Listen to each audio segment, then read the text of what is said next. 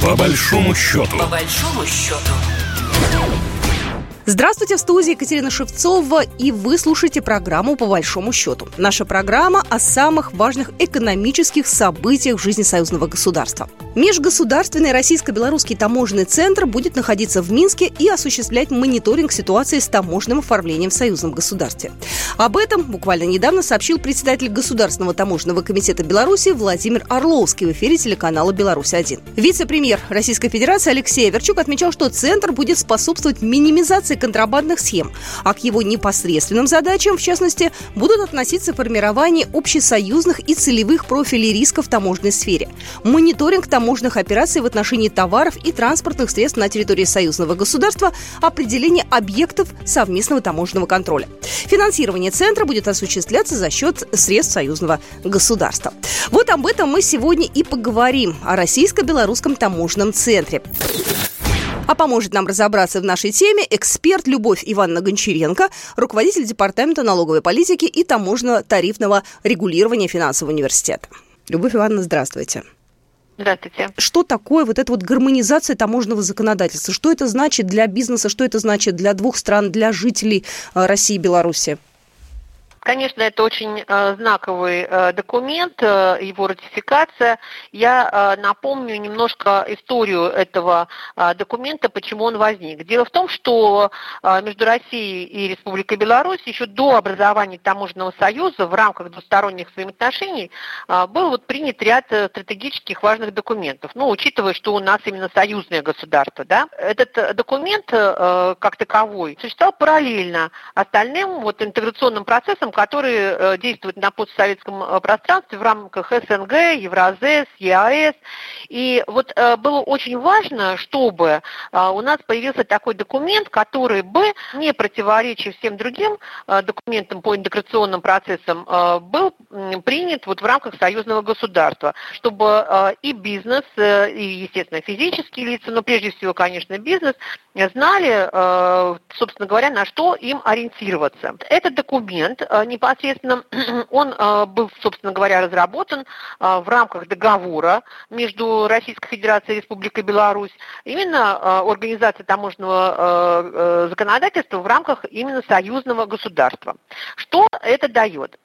Первое. Идет информационное взаимодействие и взаимный обмен сведениями.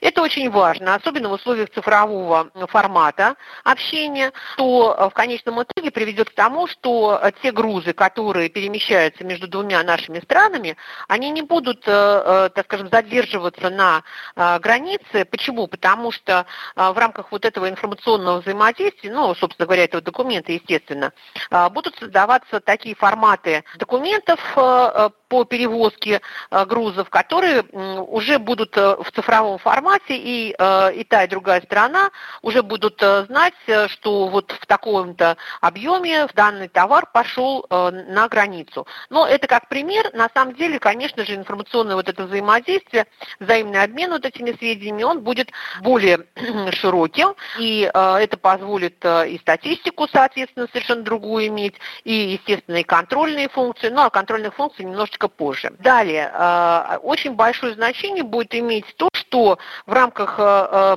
э, таможенного комитета союзного государства, у нас есть такой таможенный комитет союзного государства, будет создан межгосударственный центр, но именно между двумя нашими э, э, странами, государствами, э, для координации работы по управлению рисками, ну и, соответственно, реализации аналитических функций и мониторинга совершения таможенных операций, то есть межгосударственный центр. Мы должны понимать, что вот этот межгосударственный центр, он как бы будет сосредотачивать вот эту информацию, о которой я только что говорила, с тем, чтобы мы оценили риски. Да? Риски разные могут быть. А, риски, так скажем, а, использования наших границ с учетом того, что они открытые, да, теми субъектами, которые нарушают а, законодательство, да.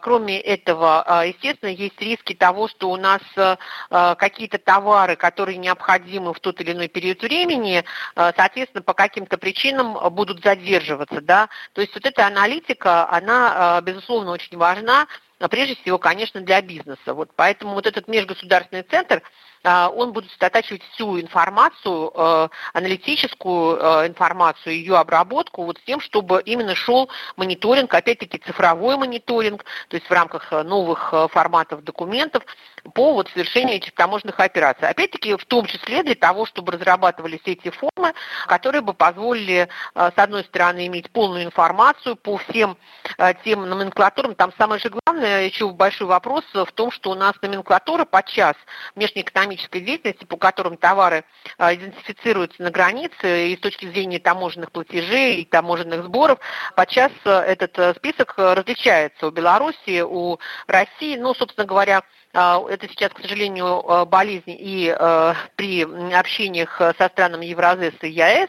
Вот, а, но а, здесь, поскольку, поскольку у нас все-таки союзное государство, у нас есть определенные, так скажем, наработки для того, чтобы вот эти вот моменты убрать. Потому что, например, очень часто, точнее не очень часто, а бывают такие случаи, когда не переработанное, допустим, сырье какое-то идет э, по одной номенклатуре как сырье, а по другой номенклатуре уже, э, так скажем, с определенной обработкой. Это совершенно другие должны быть по номенклатуре позиции и, соответственно, другие таможенные платежи. Либо освобождение, что опять-таки очень важно в наших рамках союзного государства, потому что у нас очень много льгот и э, между собой. То, в принципе, вот сейчас очень показывают там по телевидению, да, что на границе такой-то вот э, стоит большое количество Э, фур, да, а, но при этом вот там вот это вот э, узкое горлышко, которое не позволяет проехать к следующему переходу, но с тем, чтобы вот, так скажем, уже пойти по э, стране, ну, точнее, по дорогам с другой стороны.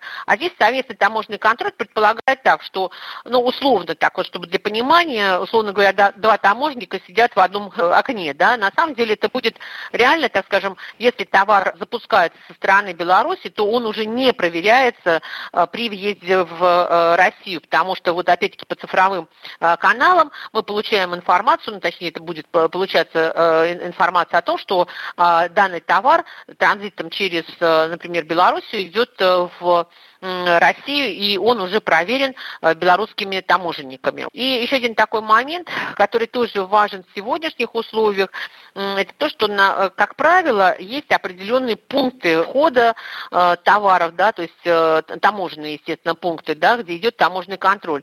Но разные ситуации имеют место, и поскольку, поскольку опять-таки, у нас граница, ну, она, безусловно, есть, но, тем не менее, как у союзных государств, она так будем говорить, открыто, то в данном случае очень часто возникает вопрос о том, что э, есть такие пункты, через которые э, так или иначе проезжают, э, ну, так будем говорить, неопознанные субъекты, ну, фактически нарушают таможенную границу. Неужели, неужели такое возможно сейчас? Нормально, потому что, ну, смотрите, физическое лицо едет по одной дороге, и, угу. собственно говоря, ну, как физическое лицо, ну, везет что-то. Понимаете, ему, например, по большому счету не нужно, э, ну, по его пониманию, осуществлять таможенные операции. Это же неправильно, у нас есть определенные нормы ввоза физическими лицами э, э, товаров. То есть, в принципе, считается, что если он возит для собственных нужд, ну, замечательно, ввозит это беспошлинный ввоз. Да, по-моему, сейчас это на 2000 долларов, насколько я помню. Вот, а, то, что касается, если он возит тоже как индивидуальный предприниматель, например, да, то в принципе он по идее должен э, зарегистрировать э, данные товары, э, ну а он едет э, мимо, что называется, вот этого таможенного пункта. И поэтому э, здесь тоже возник этот вопрос. Ну, он, собственно говоря, не только здесь возникает, но здесь, еще раз повторюсь, поскольку, поскольку у нас открытые границы, то вот вопрос о так называемых мобильных группах таможенных органов, ну вот он как бы вот возник э, тоже. Вот, ну, это как одна из, один из частных случаев, когда эти мобильные группы могут, вот, собственно говоря, осуществлять в том числе таможенный контроль или таможенное оформление. Потому что, опять-таки, одно дело, когда стоят фуры на э, таможенных э, пунктах, да, вот, а другое дело едут физические лица. Здесь тоже могут быть определены какие-то пункты, которые не обязательно, так скажем, постоянно функционируют, но вот функционируют в, в, в формате мобильных групп. То есть вот это тоже, ну то есть здесь тоже целый ряд будет нормативных документов, они уже есть, безусловно, но и дополнительные будут нормативные документы, которые определяют вот это понятие мобильной группы, их функционал, ну и, соответственно, правила оформления тех или иных операций. Любовь Ивановна, а вот. можно я еще один вопросик? Просто нас время поджимает. Э, как быстро будет создан и построен, я не знаю, начнет функционировать вот этот межгосударственный российско-белорусский таможенный центр? Вы сейчас сказали, все это выглядит ну, очень привлекательно поняла. и красиво. То есть физически, когда мы все это увидим, и, и все это будет работать? Ну, на самом деле, смотрите, мы же, мы же фактически, э, у нас уже практически все это есть. Другое дело, что это у нас шло параллельно с э, другими вот этими документами, а сейчас это оформляется в законодательном порядке. Именно мы же ратифицируем этот договор. То есть э, все в рамках этого договора идет, и фактически э, таможенный комитет у нас уже существует. В рамках его просто э, выделяется как бы более структурированно тот межгосударственный центр, о котором я говорила. Ну, на самом деле он фактически уже имеет место, уже работает. Только что у нас в эфире была Любовь Гончаренко, руководитель Департамента налоговой политики и таможенно-тарифного регулирования финансового университета. С вами была Екатерина Шевцова, и это была программа «По большому счету». Программа произведена по заказу телерадиовещательной организации Союзного государства. По большому счету. По большому счету.